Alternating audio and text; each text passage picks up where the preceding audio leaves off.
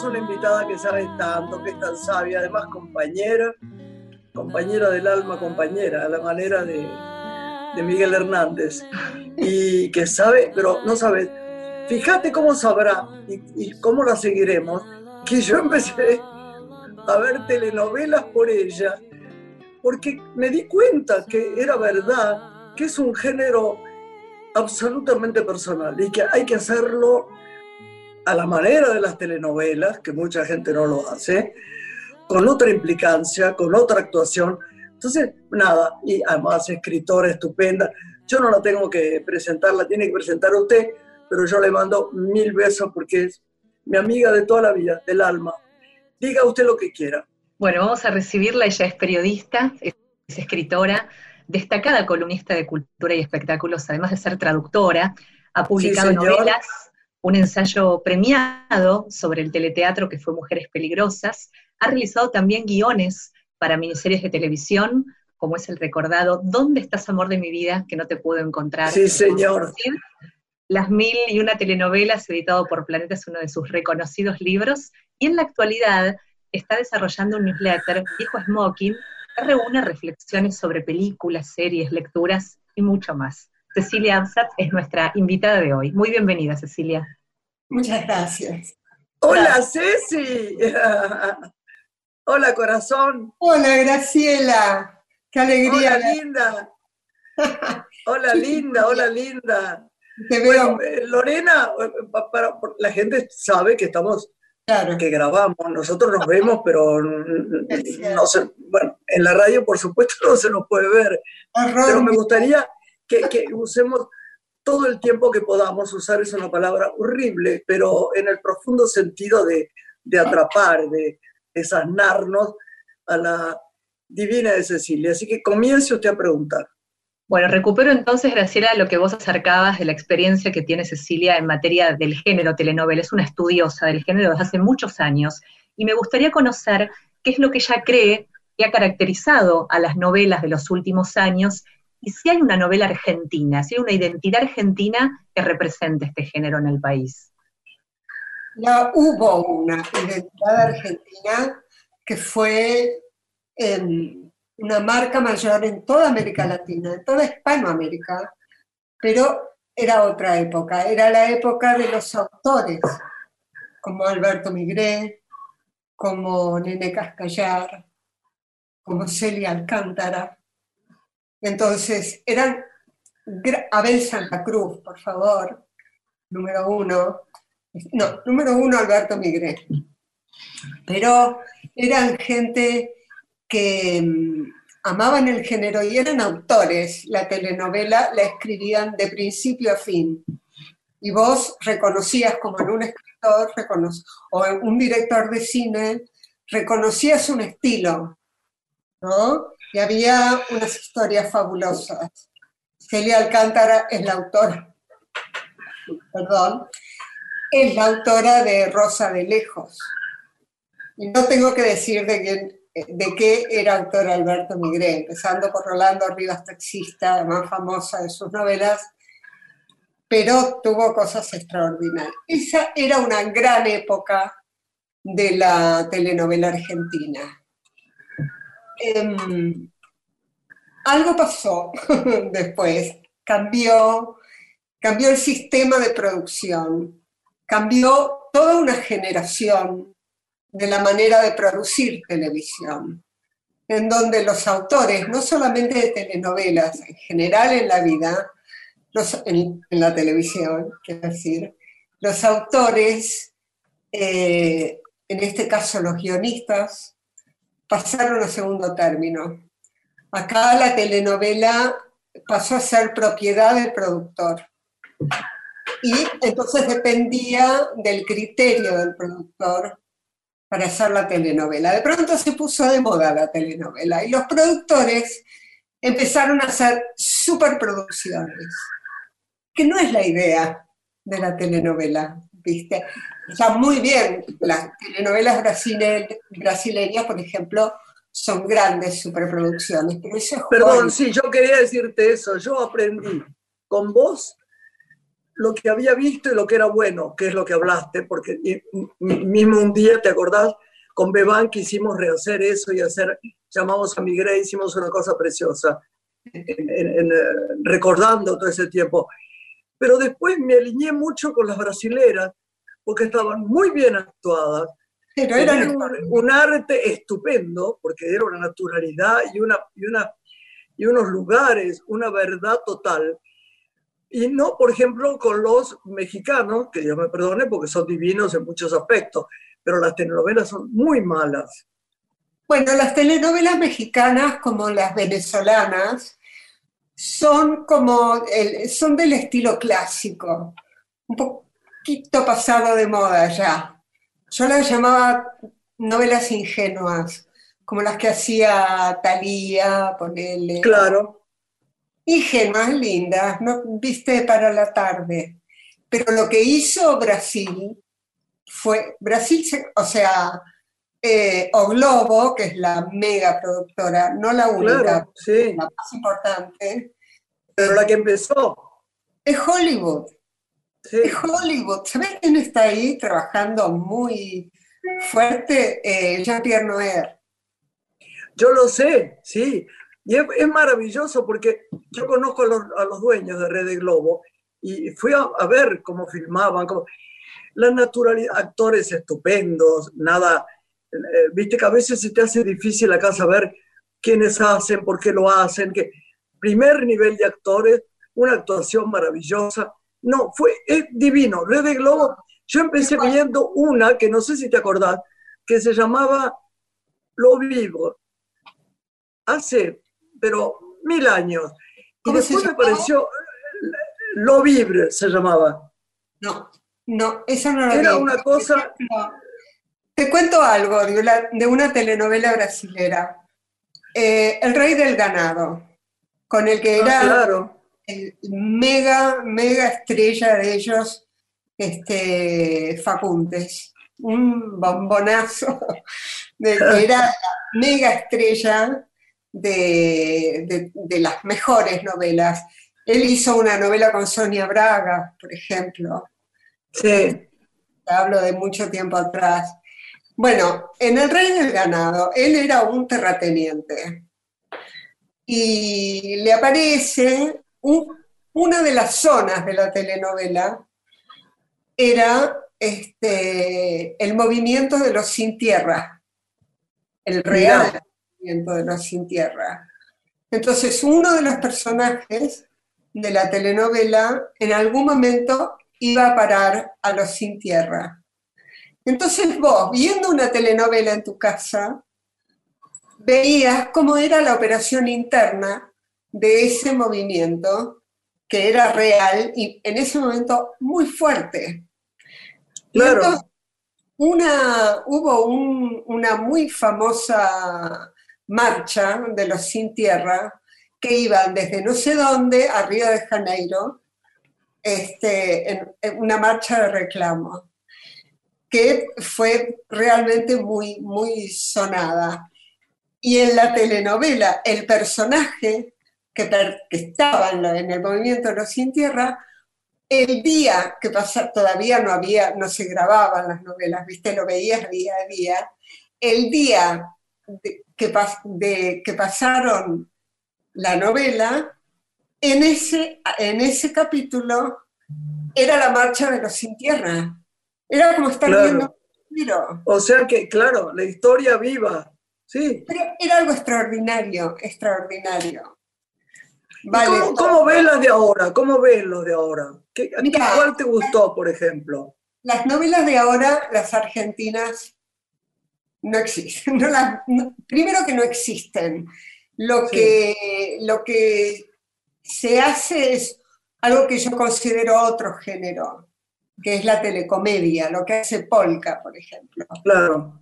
Se parece a una novela porque es todos los días, porque tiene romances, qué sé yo, pero es una comedia, no es una telenovela. La telenovela es melodrama. Exacto. Nada de lo que se hace ahora acá hay melodrama. Ahora acá lo que se ven son las novelas turcas. Yo vi la primera este, que, llegó, que fue... Yo también vi, sí. Este, las mil y una noches. Se llamaba así, ¿no? Las mil y una noches. La de Onur y no sé cuánto. sabe, sí, Las mil y una noches. Sí, sí. Fue la primera novela turca, es así, ¿no? Fue la primera novela turca que, que llegó acá que fue un éxito tan grande que incrementó el turismo a Estambul, ¿viste? Ay, qué increíble. Una cosa increíble. No, pero había uno muy buen mozo que tenía ojos azules, que creo que era, yo no me acuerdo si era las mil y una noche. era esa. Ese después, que después eh, trabajaba con la mujer, ¿cuál era? Yo parezco real, no sé qué, no me acuerdo. Pero era, era, era genial, era genial y, lo actuaban de una manera intensa, me encantaba cómo lo actuaban. Era, este, no solo eso, tenía la música de Rimsky-Korsakov, tenía claro. la poesía del, o sea, tenía un alto nivel. Las, las novelas turcas que están dando ahora, francamente, no las veo, porque ahora estoy concentrada en las series, ¿viste? Ahora me dedico ah, contanos de eso, por favor, te pido por favor que hables de eso. ¿No, Lore? Sí, queremos conocer lo que está bien claro. y nos pueda sugerir además, claro. Sí. Bueno, es un trabajo. estoy, en TN, en el noticiero del fin de semana. Yo lo sé, yo te veo. ¿Ah, sí? Bueno, ahí comento series. Estuve mucho tiempo comentando teatro. Este, pero un día dije, no, muy, muy, muy sacrificado, tenía que ir prácticamente todas las noches al teatro, ¿no? Claro, si, este, fuera una vez, pero... No, no, viste, yo tenía que hacer tres entradas cada, cada, cada sábado, entonces tenía Mucho, mucho. Mucho, y viste dónde están ahora los teatros, están en Almagro, en sí, Devoto, qué sé yo, muy lejos. Que, digamos que son divinos, el teatro independiente de este país está estupendo. Pero, es difícil seguir todo, ¿no? ¿Cómo? Digo que es difícil seguir todo. Es imposible ver todo. Lorena ve mucho. Es difícil encontrar algo bueno. Mira, yo estuve años yendo al teatro mucho para, primero para la revista Noticias y después también para en TN, ya te digo, los sábados a la mañana. Y no fueron muchas las obras que, que me gustaron, que me gustaron de verdad. Yo debo haber tenido suerte, porque a mí cosas del teatro off, así como se llama en este momento, porque no está en la calle corriente, digamos, que me parecieron buenísimas. A Lore creo que también, ¿no? Sí, yo veo muchos musicales, eh, creo que hay mucho para rescatar, en el Teatro Off también hemos visto con Graciela algunas obras que nos gustaron, pero sí creo que hay que hacer un filtro, ¿no? Porque la producción es inconmensurable. Cada fin de semana son muchísimas las obras que hay para ver. Sí, todo, es imposible. A mí me gustó mucho, mucho una obra que se llama Estado de Ira. Mm. Esa fue una de las obras que más me gustaron. Este, bueno, no quiero hablar de teatro que no me acuerdo bien los nombres. No importa, no importa. Pero, por ejemplo, contanos de series. Me encanta la idea. series es otra cosa. Eso amo. Amo, me encantan, me parece el género del momento. Y me animo a decirte, más que el cine. El otro día lo dije en una entrevista pensando que me iban a abuchear. Pero ¿Y te dijeron, mirá, con Fernández Díaz nada menos, con Jorge Fernández Díaz me dijo estoy de acuerdo. Yo dije, bueno, menos mal, porque es un poco, osado de mi parte decir que prefiero las series al cine. Pero mira, es un género, en este momento estoy eh, por comentar, este sábado voy a comentar una serie que me parece buenísima, que se llama Killing Eve. Matar. Perdóname, perdóname, decime cada frase porque me la sé de memoria. porque acabo de ver la última temporada, la tercera. Bueno, yo estoy viendo la tercera, ahora no puedo creer. No puedo Eh, creer es la estupenda, además tienen dos actrices absolutamente maravillosas. La joven, la rubia es divina, la china o lo que fuese es formidable.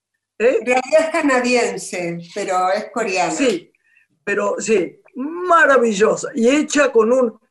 Porque hay series y series, hay algunas que son una porquería que no se puede creer cómo está la filmación. El otro día eh, googleé así no sé qué, ah, me dijeron qué tal. Puse una que no se podía creer, era la peor película de, de Estados Unidos. Pero otras están tan bien hechas. The Crown, yo no he podido creer lo que era. The Crown Crown, era una de las mejores cosas que he visto en mi vida. Bueno, en general las series inglesas son las mejores. Son las mejores, sí, sí, sí. De sí. las americanas, a mí me gusta mucho, me gustó mucho, para mí una de las mejores es una que ahora no la puedo recuperar, este, pero está ahí, pero yo no me entiendo bien con el sistema este nuevo de televisión, Ah, se llama The Wire. ¿La, ah, eh, la esposa, sí, muy buena. ¿la viste? La vi también, la vi. Extraordinaria. Extraordinaria. Mirá, te sigo sin saberlo. The Killing, Mm, otra serie extraordinaria.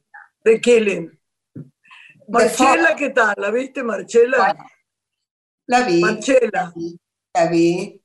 Está bien, pero oíme, ¿vos viste The nada Fall? más. The Fall? ¿La viste, la caída?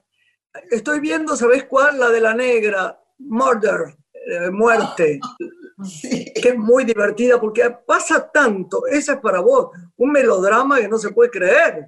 Y esa la vi cuando se estrenó, ya la comenté todo. Sí. Este, no, la serie realmente, a pesar de que este no es un gran momento para las series, pero realmente me encanta, me encanta. Happy Valley, por ejemplo, las inglesas, que son cortas, de Sí, sí. Sí. Las suecas también me encantan. A ver, ¿qué? nórdicas en general. Sí, sí, sí, nórdica. Lore, Me preguntaba si en el newsletter que Cecilia no lanzó hace mucho tiempo, Viejo Smoking, vuelca todas estas reflexiones sobre series y películas y cuál es la manera para suscribirse. Si nos podés invitar a, a los que querramos recibir tus reflexiones a, a sumarnos. sí, claro, para mí es Para muy seguirte. importante que la sigan. Quiero que la Bueno, sigan la Cecilia verdad- porque, porque es una maestría seguirla. La verdad, estés de acuerdo o no estés de acuerdo con ella, tiene un nivel, como dirían los americanos, from the highest. Es, es la verdad, es bárbara. La verdad que me, Aparte de ser una persona divina. Así que danos toda la información, eh, Ceci. Bueno, me, me hace muy feliz este newsletter. Se llama Viejo Smoking y la forma de suscribirse es muy fácil, viejosmoking.com.ar. Ahí nada más te piden nombre y dirección de mail y ya está. Estás suscripta y el domingo a las 6 en punto de la tarde te llega el Viejo Smoking. Qué Entonces, bueno. Eso es algo realmente, hacía rato que, primero que yo nunca fue mi entrada en las redes, porque yo cero a las con las redes, ¿viste? Entraba mucho a Twitter a través de la cuenta de mi hija, tanto a Twitter como a Facebook. Julieta, Julieta Ulanowski, sí. Sí. La idea de apellido, apellido que amamos. Sí, apellido célebre, importante. Sí, Este, es un amor de persona, coincidimos todos. Este, es mi ex, ¿sabes? sí, yo sé, yo sé. Explico a ella. Es el padre de mi hija, bueno.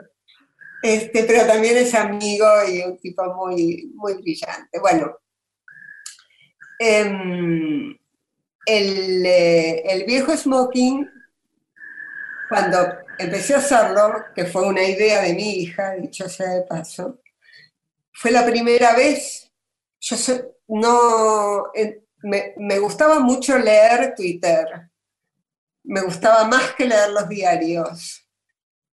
Pero una vez que ya empecé con el newsletter, ya ahí, este, bueno, presionada por mi hija, este, abrí una cuenta en Twitter y una cuenta en Facebook. Y es más, me pasa algo muy simpático, y es que tengo un montón de seguidores en Instagram y nunca abrí una cuenta. no sé, no. Pero ¿cómo, te, cómo, te, pueden seguir, Ceci, Cecilia? No sé. ¿Así? No sé. A mí me llega ah. cada tanto, yo ni siquiera sé cómo se entra a Instagram, pero cada tanto me llega un mail en el que me dice, tenés 14 nuevos seguidores en Instagram. Debo tener como 30 en este momento y no es como un, un misterio para mí soy, soy bastante burra con... no, sos divina en todo. Algo que le querramos preguntar para, para terminar esta parte tan linda que estamos grabando. Contame, Lorena. Bueno, me gustaría que nos sugiera algún libro, porque ella es escritora, es muy lectora y para este tiempo de pandemia es lindo tener alguna sugerencia así especial de qué leer en este tiempo. ¿Qué nos puede regalar de literatura? Este es un gran momento para leer este, libros. Eh, no me gusta mucho la palabra importante, pero a veces este, no me queda otra. Lo merecen, claro. No me gusta mucho por una frase que leí en un libro, precisamente en un libro de Iris Murdoch, que se llama El hijo de las palabras, y hay una escena en donde el protagonista se está quejando, que tiene algunos problemas, qué sé yo, y su interlocutor, que es un diplomático, un hombre muy refinado, agarra de la mano, porque el pibe le había dicho no sé qué, que, que por favor lo aconseje que era importante. Y entonces este diplomático le agarra de la mano y le dice, nada es importante más allá del hecho de que Mozart haya muerto en la indigencia. Claro, ay, verdad, preciosa frase, terrible. Entonces, me cuido mucho de usar la palabra importante, ¿viste? A partir de eso que leí. Pero bueno, creo que justamente cuando tenemos mucho tiempo es un buen momento para leer libros, vamos a decir, intensos, significativos. Te voy a dar un par de nombres. Eh, pasa es que lo leí en inglés Estoy pensando cómo se llama en castellano. El jilguero. El jilguero. El jilguero. Por favor, Graciela. Por favor, Lorena. ¿De quién es? No, no, ya lo estoy comprando. ¿De quién es? Es de Donna Tart. Donna, como suena. Donna, sí. Con doble T final. Con doble T final. ¿Qué es ese libro? ¿Qué puedo explicar? Bárbaro. Otro más, vecinos. Otro más. ¿O sabes quién es Siri Hustvedt? ¿Quién es? Siri no Hustvedt. Es complicado el apellido, es H-U-S T. Me, me suena, de San Dame. T-T, Hustvedt. Sí, Hustvedt. Hustvedt, Siri Hustvedt. Sí. Es la mujer de Paul Oster. Ah, sí, señor, yo leí de ella, no, te, no entendí. Yo leí, es interesante, no me acuerdo, porque soy malísima para los títulos. Pero leí una cosa de ella y leí poemas de ella, aunque parezca raro. No, no es raro.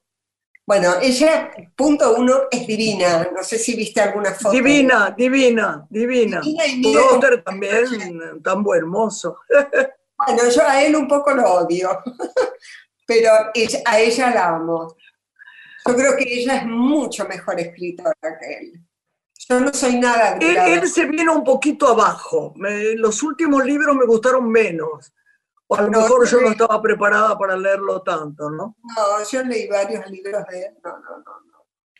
No, no compro Poloster. Pero ella, por favor, te lo pido.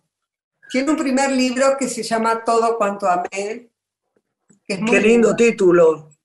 Muy lindo, muy lindo título, muy lindo libro. Pero el libro que yo pongo en esta lista no es todo cuanto amé, sino un libro extraordinario que se llama El mundo deslumbrante. Otro título divino. El mundo deslumbrante. Em, The Blazing World, así se llama en inglés. Se llama así porque, sí, perdón, ibas a decirme algo. No, estaba diciendo que lamentablemente se nos acaba el tiempo y te quiero ir, no sé, será nuestra invitada de siempre. Cada vez que nos venga, tengamos que desarnarnos con cosas divinas, te vamos a llamar. Contame. ¿Qué quieres que te cuente? No, esto del final, lo que estaba diciendo. Em, te decía que el título que ella toma, El mundo deslumbrante, es parte de un homenaje a una mujer del siglo XVII, a quien ella admira mucho, Margaret Cavendish, que según ella fue una genia absoluta, pero por la época en que vivió, este, es un verdadero milagro que se haya podido destacar. Destacar, claro, claro. Una genia, ¿viste? Y ella, Cavendish, escribió un, uno de sus escritos se llamaba El mundo deslumbrante y entonces Siri Justet lo toma como homenaje. Todo el libro es un homenaje a esa figura. Te damos las gracias, eh, Ceci, se pasa tan rápido este programa. Eh, te queremos, te mandamos un beso, yo enorme, compañera, compañera del alma, compañera, y nos vemos todo el tiempo. Dale, nos vemos por acá, pero después nos vemos en la radio. Dale. Así gracias, ha sido un gusto. Gracias. a vos, gracias a vos, Lorena, gracias. Gracias, mi amor. Te, queremos. Chao. Besos enormes. Chao, gracias por tu tiempo. Gracias, genia. Por favor, me encantó. Gracias. Hacemos una pequeña pausa musical y continuamos en Radio Nacional junto a Graciela Borges.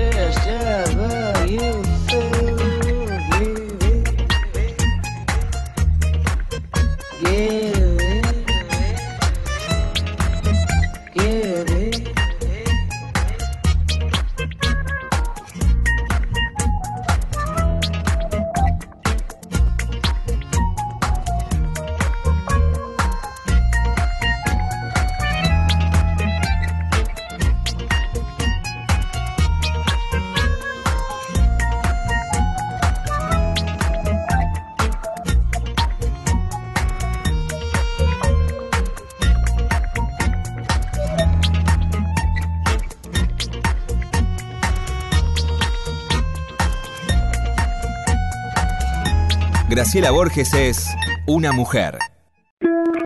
Estás escuchando Una mujer con Graciela Borges.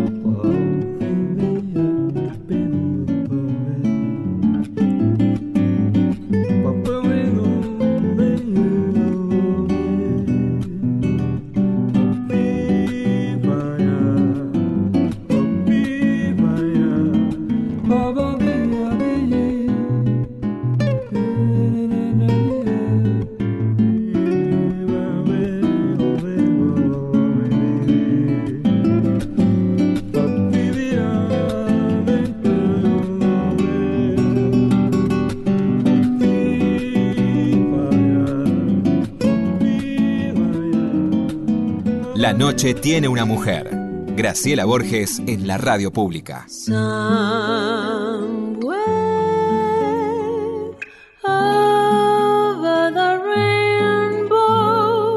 Bueno, Lore, acá estamos. ¿De qué te gustaría que charláramos un poquito? ¿Qué te parece si hablamos de los animales?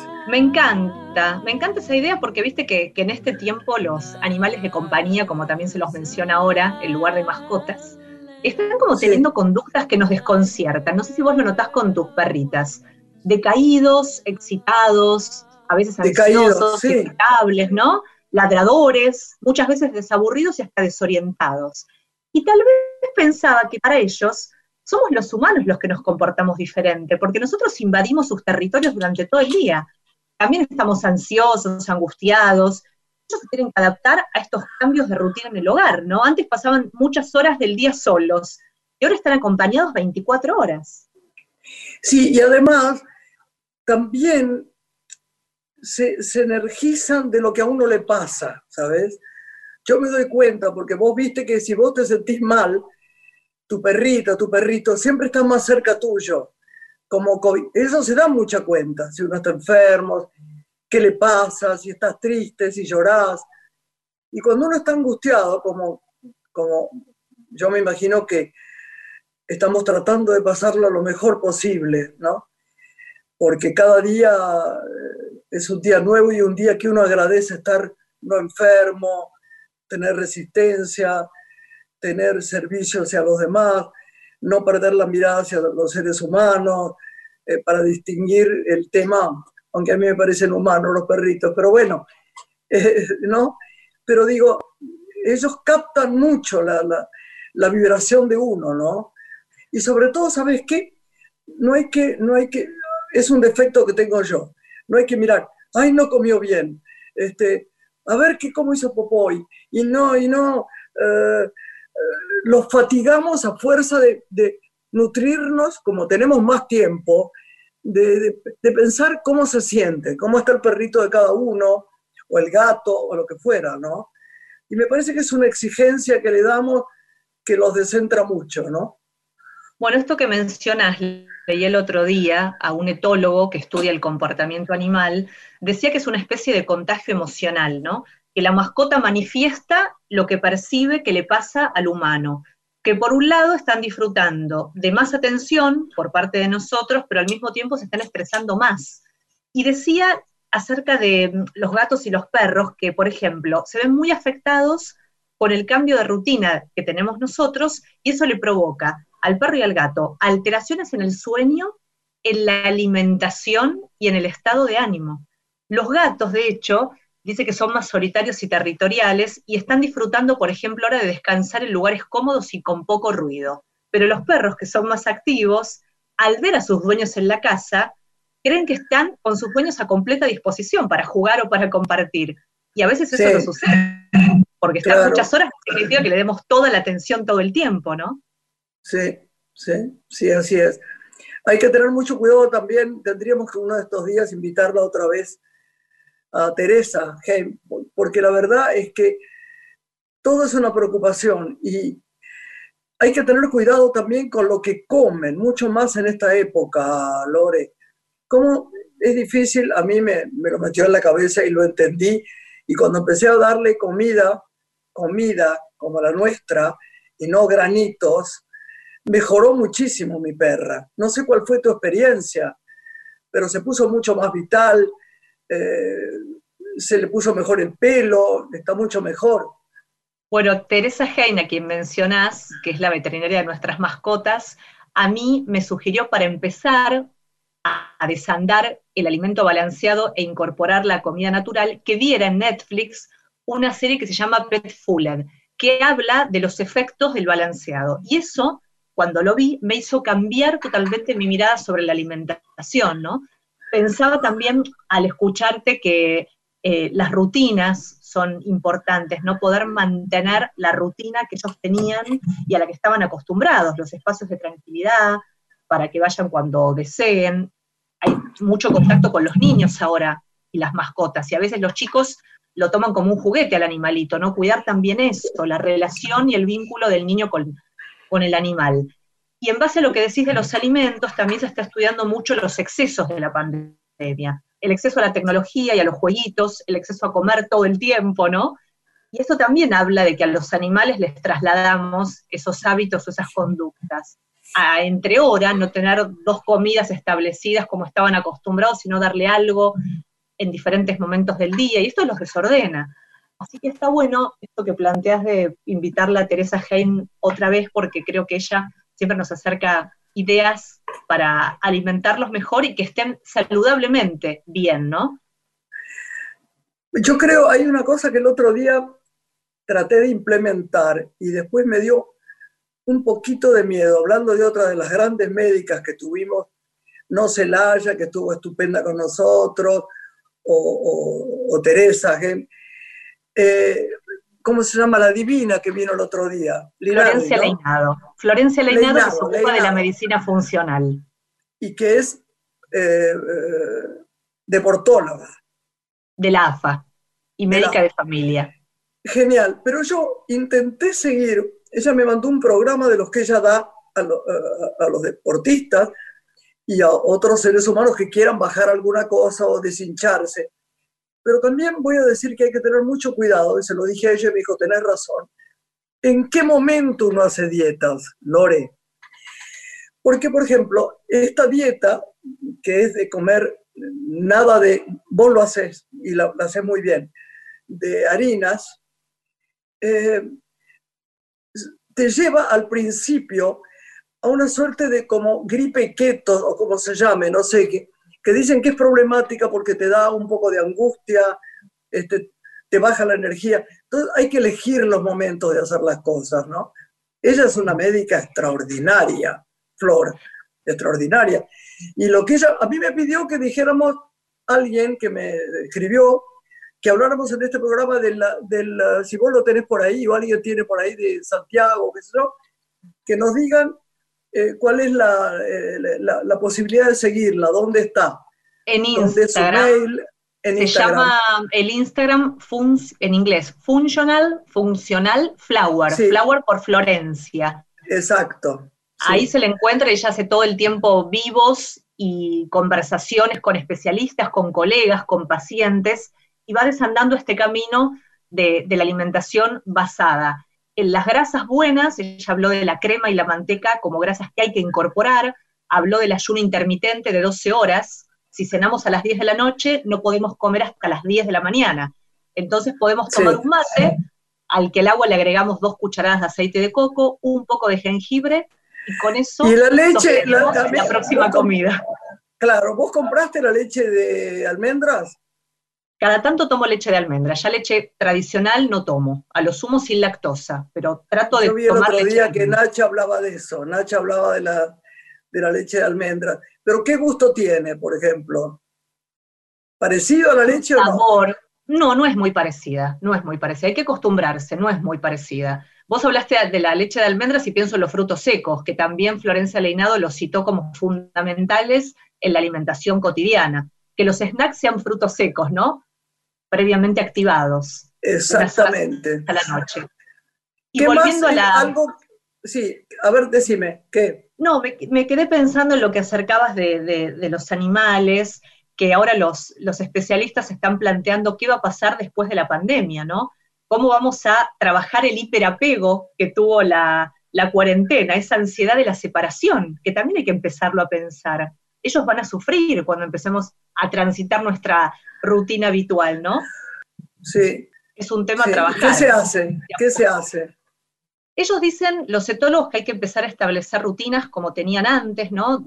Respetar sus tiempos de descanso, sus lugares, no estar tan encima de ellos, y de a poco ir saliendo a hacer alguna actividad y que sepan que vamos a volver, como sucedía antes, avisarles, me voy, en un ratito vuelvo, para que no se angustien. No sé si vos lo notás, pero a veces cuando salís a hacer una caminata sin ella o te vas a hacer algún mandado, por ahí se ponen ansiosos, porque Sí, claro, no están sí. acostumbrados a que nos despeguemos, ¿no? Oíme, Lorenita, vos sabés que es, es curioso, ¿no? Cómo nos hace bien. Puse un video que no sé si viste, de una mujer extraordinaria en el Líbano, que después de este horror que, que pasaron, ¿no? Eh, de esta horrible, no, todavía no sé quién lo provocó, no, no, no sé claramente, aunque lo expliquen, qué fue lo que fue esta, esta, este horror que sucedió con tantos muertos y tantos heridos. Una mujer que tocaba el piano en su casa deshecha, ¿no? Y entonces me di cuenta que cuando nos quejamos mucho toda esta época de, oigo todo el tiempo, no salimos, este, no estamos en restaurante, no nos vemos con nuestros amigos, no pasa. Pensemos en lo extremo que siempre pasa a la gente, ¿no? Que muchas veces pasa a la gente. ¿Y cómo lo podemos resistir? Con acciones benéficas para nuestro corazón, como meditar, el que no puede, leer, cosas que le hagan bien, no escuchar voces mm, oscuras, eh, eh, eh, cantar, y escuchar música. Creo que es fundamental hacer juegos eh, eh, que tengan que ver en nuestra vida con cosas que nos den felicidad, ¿no? Porque es muy difícil este momento, pero la queja no nos sirve para nada. Pero si uno realmente eh, mira al otro, ¿no? Y está pendiente de ayudar al otro, es fantástico como uno se siente, ¿no? Estamos consiguiendo muchas cosas para los QOM y lo ponemos en redes sociales. Para esta chica Jessie, eh, se llama Jessie, Jessie Roa 20, que tenemos que conseguir que la atropelló un tren, que no tiene piernas, que tiene un solo brazo, que además es deportista, qué cosa maravillosa, no bajó los brazos nunca, ¿no? Y estamos consiguiendo, tratando de conseguir y de reunir dinero que estamos dando todos también, porque eso es lo que hay que hacer, diezmar. Uno tiene que empezar, si pide algo, diezmar uno también, por lo menos el 10% de lo que no necesita para comer y pagar los gastos elementales, ayudar a que tenga otro brazo para que, aunque no tenga piernas, que es imposible colocarle, pueda seguir su vida con, con más alegría, con más amorosidad, ¿no? Sí, el arte, ¿no? Que, que, es tan sanador y que siempre nos, nos convoca y nos conecta con zonas esenciales, ¿no? De, de, de nosotros mismos. Creo que lo que marcas es, es muy interesante porque tal vez, como decía Miguel Rep en otro encuentro, de mantener esa, esa lectura obligada de dos páginas por día de un libro que uno ama, ¿por qué no establecer también un ritmo en casa de escuchar una buena música en determinado momento del día, respirar, ¿no? Que vos siempre haces mucho foco en esto, la importancia de respirar y conectarse con Pero el es exterior. tan importante que el otro día una chica que es venezolana, no me acuerdo, no es venezolana, pero bueno, no importa, mandó una respiración, porque esto de las redes sociales también tienen cosas buenas, tan extraordinaria, fue tan buena, tan buena, que no sabes cómo me relajó para dormir. Yo había tenido un disgusto, estas cosas de, que te anuncian enfermedades, partidas de gente que uno ama, gente que de pronto tiene sensaciones de estar mal y se tiene que ir solo a un... Me contó algo Mercedes Morán el otro día de, de, una chiquita que ella quiere mucho, que tuvo que irse sola a un, un, lugar de reconocimiento para que supiera si tenía coronavirus. Y esto es muy, muy angustioso. Y creo que la lectura, la lectura es algo muy sanador también, como la música. ¿Qué estás leyendo, Lorena? Estoy viendo ahora de retomar un libro, digo viendo porque lo tengo en biblioteca y tengo algunos comenzados y no, no, no lo pude recuperar todavía, de Elena Anderson, que se llama eh, Apropiación Indebida, que es una novela de amor, que me gustó muchísimo, pero a la vez me compré un libro de manera virtual, que ya algunas librerías han dispuesto esta posibilidad, que se llama Nena, Yo Nena, Yo Princesa, que lo Ah, escribió. Gabriela Mancilla sobre mm, dos chiquitos que ella tuvo, gemelos, y uno de los cuales fue develando a muy temprana edad, al año y medio que diría, que no se sentía varón, que se sentía una nena. Y ella cuenta todo el recorrido que vivió para la aceptación de, de- de su identidad, porque es la primera nena trans en, en la Argentina, Mirá, que se llama mirá. Luana. Es una historia real, es un libro precioso que por momentos se torna angustiante, porque de verdad es entender lo que esa mamá tuvo que luchar hasta dentro de su propia familia para entender lo que su hijito en ese momento, era una nena, le pasaba el año y medio, ¿no? De que ya buscaba prendas femeninas, se sentía una nena. Así que hay mucha literatura interesante en este tiempo para, para Qué explorar. bueno que digas ese me libro. Yo mucho. realmente en la vida real tengo, ya nos tenemos que despedir, pero una amiga, que jamás nombraría, eh, obviamente, que tiene una niña que se siente absolutamente varón, pero no es que tenga una sexualidad puesta en, eh, lo explico, ¿no? De, eh, de buscar pareja ni nada, es, siente que tiene que ser un varón y se está de una belleza poco común y se está vistiendo de varón.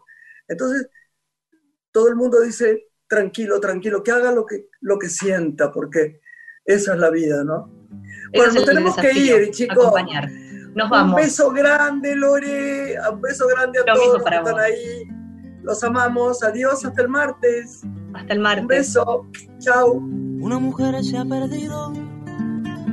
Conocer el delirio y el polvo. Se ha perdido esta bella locura, su breve cintura debajo de mí. Se ha perdido mi forma de amar. Se ha perdido mi huella en su mar. Veo una luz que vacila y promete dejarnos a oscuras.